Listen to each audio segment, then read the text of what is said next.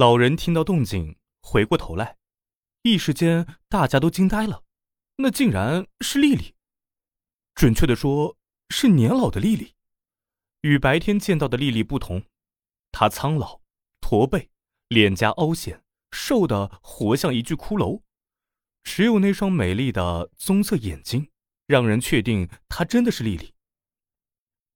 你们来了。丽丽疲惫的说着，好像猜到了他们能找到这里。我就料到，我白天的话没能骗过你们。能告诉我，到底是哪里出了破绽吗？破绽太多了，胖达说道。丽丽，现在你能告诉我们真相了吗？这里到底是哪里啊？丽丽停顿了一会儿，才伤感的说道：“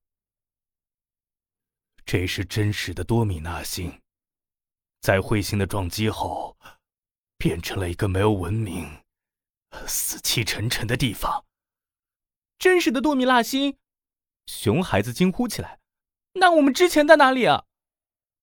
你们之前所在的地方，是我用时空之书书写的多米纳星。你说什么？我们在书里吗？心灵皮皮疑惑的问。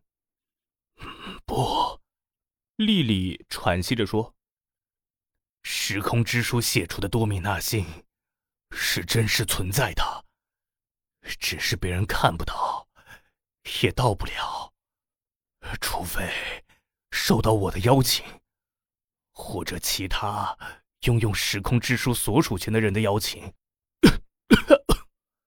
说到这儿，他剧烈的咳嗽起来，好一会儿才停了下来。